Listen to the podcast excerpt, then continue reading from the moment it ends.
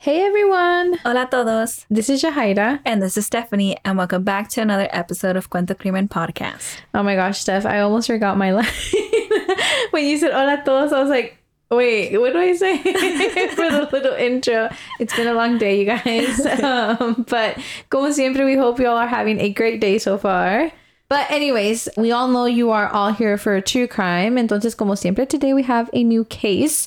And so el caso de hoy es un poco diferente de los casos que hacemos típicamente aquí en el podcast. You know, just in case you read the description yeah. or in case you know it, it's a little yeah, and also because this case was requested, so you know we have to make sure we cover it. Yeah, and I think it was requested a while ago, so sorry it took a while. Promise we didn't mean to. It's just sometimes it, it gets happens. busy. yeah, it does.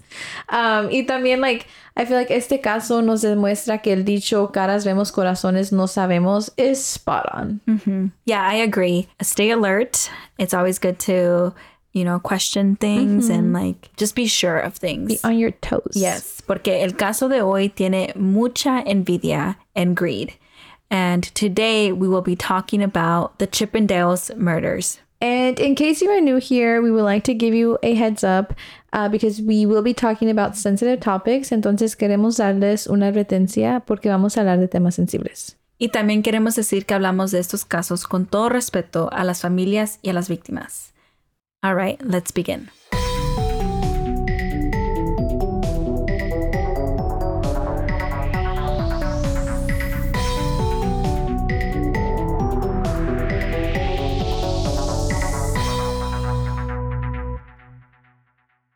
So this case is basically like Steph was saying, driven by greed and that whole thing of like entre más tienes, más quieres. So let's begin.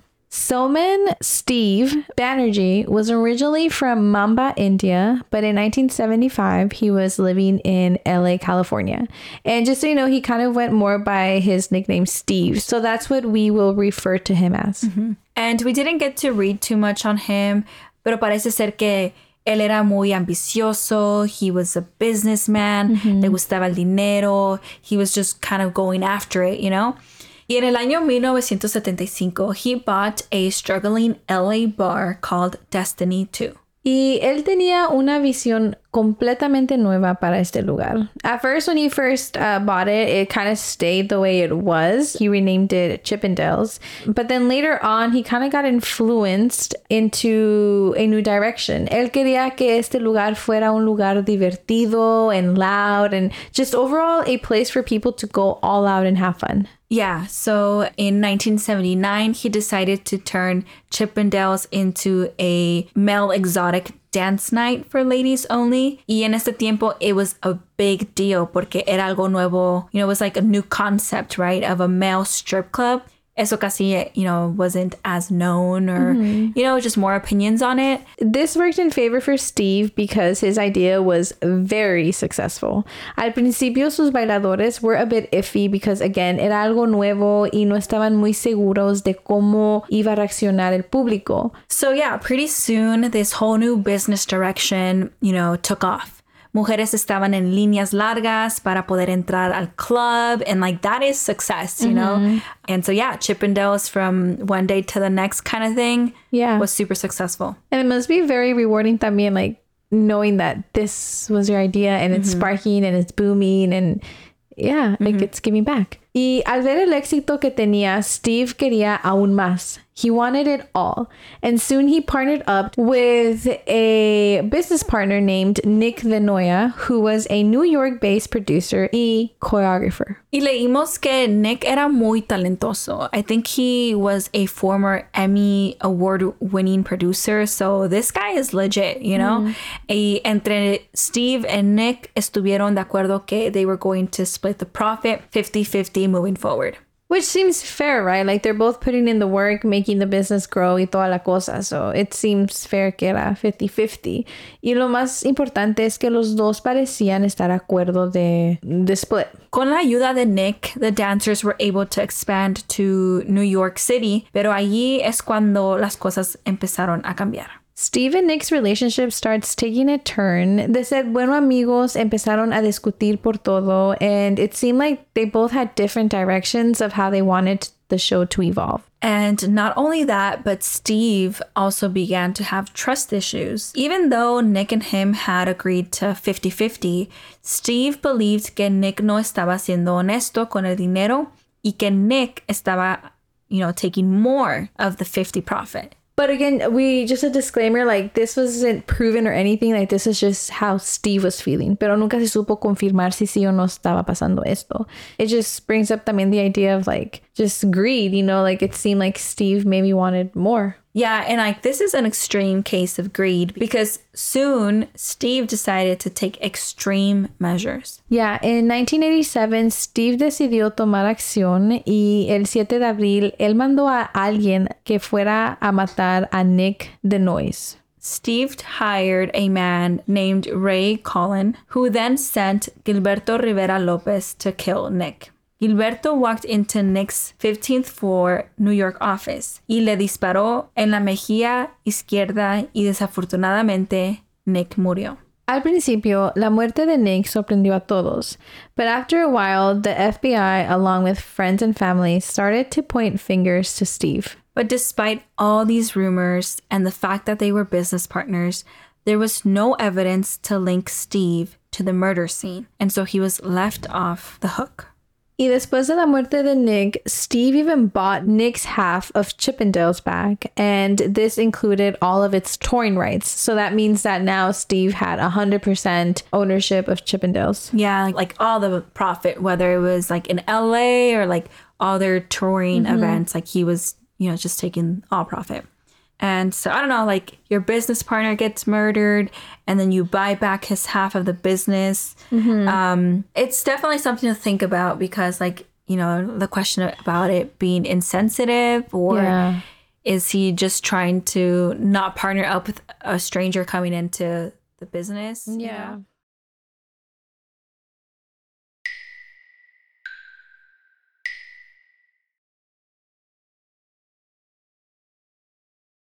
But either way, like these are just assumptions that people had at this time because for a while investigators no tenían nada contra Steve, and it wasn't until a few years later that they really get an interesting phone call. En el año 1991, Steve contrató otra vez a Ray, y esta vez his target were a few of his ex-employees. These men used to work for Chippendales and they had now moved on to a new club, which kind of became like the rival club. And it was called Adonis. And Steve did not like that because, you know, that was his competition. Steve wanted just all the attention for Chippendales. And Steve was determined to keep that reputation and his success. And he was willing to kill again for it. So yeah, the plan now was for Ray to hire a hitman for Steve and kill these men. And Ray ended up hiring a man who was known by the name Strawberry to get the job done. And so Strawberry was the one who was gonna fly out to kill these ex Chippendale dancers. Because again, Steve was kind of more like, si no trabajan para mí, que no trabajen para nadie más, right? Mm-hmm. And because like they kind of knew the hints, they kind of knew how it The, the, was. the tricks of the business. Yeah, you know? exactly. Pero al último momento, this individual, Strawberry, got cold feet y se arrepintió. And he ended up calling the FBI and telling them about the plan. And so naturally, immediately, the FBI reached out to the individuals, had a target on their back. Mm-hmm. And they did this so that they, you know, could protect them, you know, so they can watch out after themselves, you Yeah, know? that's scary for someone to yeah. come tell you, like, oh, someone's plotting on you. Yes. And so, you know, they did that and, you know, they're also working on the case. You mm-hmm. know, it's not like they just call them and, you That's know, it, yeah. you're off to your own luck kind of thing. But they were just taking the appropriate measures at the appropriate time type of thing. Mm-hmm. And so one of these ex dancers um, se llamaba Scott Garriola, quien trabajaba con Steve, right? Y él dice que cuando el FBI le dijo que alguien lo quería matar, that his mind automatically thought of Steve. Dang. So that I feel like that kind of says something about mm-hmm. the type of person that you are. The fact mm-hmm. that, you know, your family and people around you feel like you could be capable mm-hmm. of plotting someone's murder.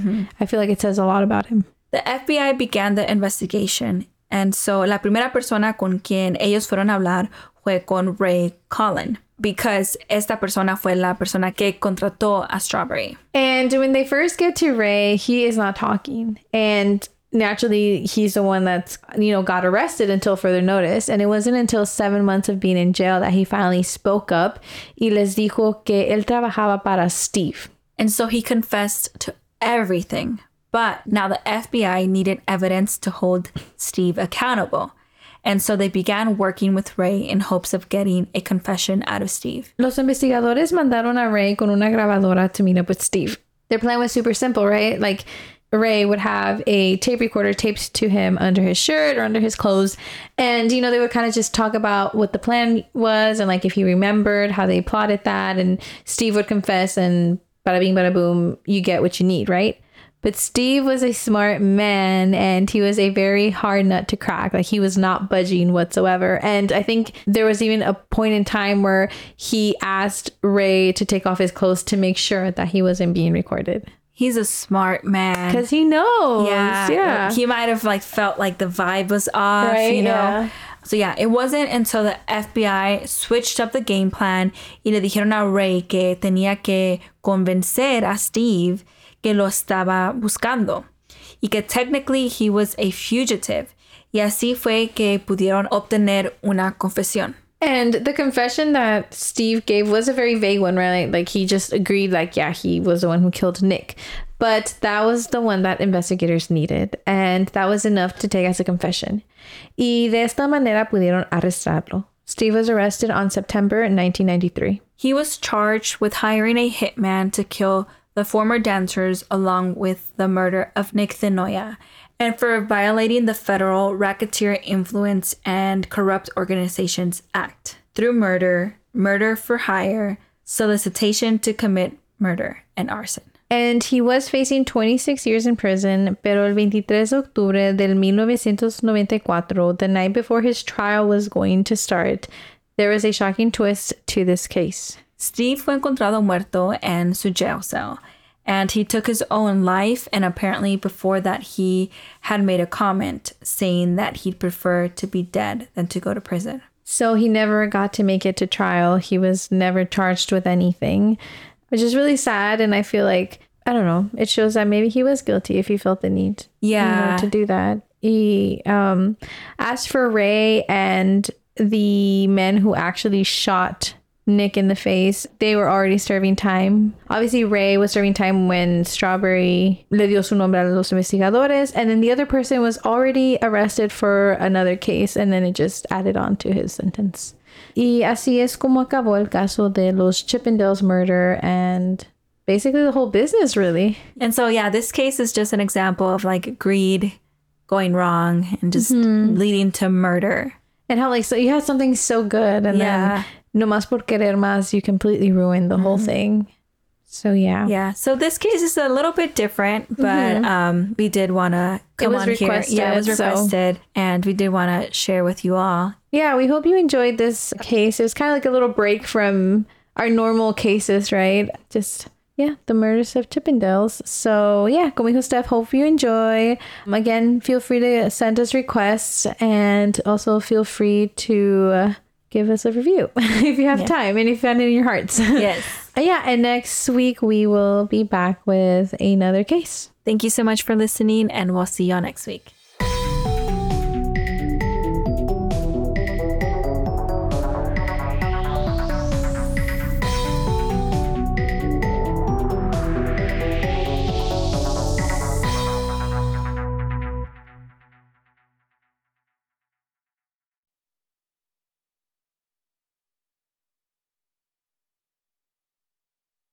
What's up, guys? This is the Unnoticed Podcast with your host George. and your host Ricardo, where we get straight into pop culture, true crime, conspiracies, and scary stories. making you feel like you're right in the room with your homies. And you can find the Unnoticed Podcast on all platforms. And with that being said, Welcome back to the spot. Don't make it hot, we love you. even if you love us or not. Ah. Clown Boys.